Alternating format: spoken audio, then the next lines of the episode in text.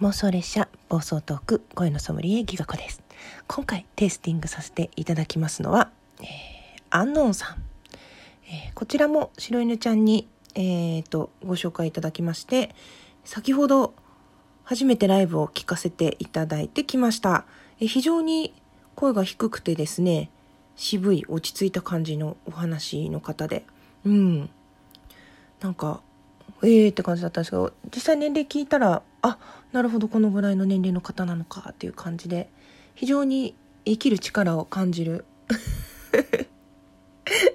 感じの声ですね、えー、すごく何て言うのかなサバイバルとか強そう。もう完全になんか誰に似てるって言われたって話を聞いちゃったんでそれに引きずられてますかね。うん。いやでも何て言うのかな。声、まあ、多分この企画のことをご存じないと思うのでいきなりやってもらったよって聞いたら驚くと思うので簡単に説明しますね。えまず私はえ声のソムリエという企画をやっています。こちらはハッシュタグを「ハッシュタグ声のソムリエ」っていうふうにつければ誰でもやってもらえるような緩めの企画となっております。で人の声をワインのように、えー、好き勝手、えー、テイスティングという体で、えー、こんな感じのイメージがするとかこういう声かなみたいな感じで語らせていただくという、えー、そういう 企画でございます。というわけで、うん、あのさん。そうですね。うん。ごめんなさい。ゴミのゴミの日が今日瓶缶なので瓶の音が今入ったかもしれない。ガシャガシャンって。でもそのまま行きます。ごめんなさいですね。ほんとワインで言うと時間を重ねたいい熟成が進んだお声ですよね。ずっと低めなんですかね。うんあんまり周りにいい声って言われたことないともおっしゃってましたけど非常に渋いお声だと思います。なんかあと言われてああそうかって思ったのはあの藤岡弘さんに似てるって言われたことがあると言われましたけど藤岡弘さんの方が低いかなと思いますね。うん。でも本当落ち着いたトーンで、聞き心地がいい声だと思います。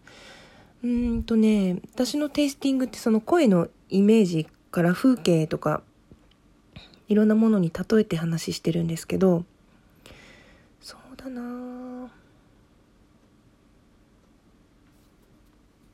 なんて言うんですかね。あの、ピアノあるじゃないですか。あのつるっとした感じっていうか形式じゃないんだけど何ていうの？そういう夜のピアノみたいな。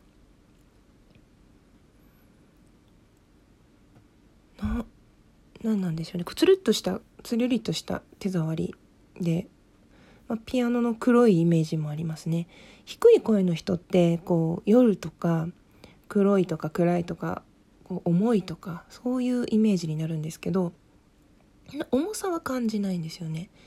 つるりとした夜のイメージですね。つるりとしてなんかこうそうですね。普段この企画を聞いてくださってる方はあいつもの感じだなってわかるけど初めましての方に向けていきなり変なこと言うわけにもいかないからうんもう差し障りのない感じで軽めなテイスティングをするとそうですね。夜のうん夜のイメージ。優しい夜。優しいって最近よく使ってるから優しいを使いたくないんですよね。まあ落ち着いた落ち着いたとか。ちょっと待ってね。あそうですね。あのクラシックコンサートみたいな何て言うのかな声の響きがそういう一つの音じゃないっていうかいろんな音が複雑に重なり合って一つの音になってるみたいな感じのイメージがあるのでそういうコンサートの時って照明落とすじゃないですか。うん、なんかそういうコンサートホールみたいなイメージを抱きました。ちょっとねまだ何度かしか声を伺ってないので収録何本かと今日先ほどライブに行ったばっかりなんですけど、まあ、ちょっといいお声なので、はい。まあ、今月お誕生日ともいうことを聞いたので、お祝いというわけじゃないですけれども、テスティングさせていただきました。ぜひね、あの、どんな声だろうって興味持たれた方は、ライブ遊びに行っていただいて、今月22日までのどこかがお誕生日ということなので、はい、単をめギフトお願いいたします。最後まで聞いてくださってありがとうございました。ギガ子でした。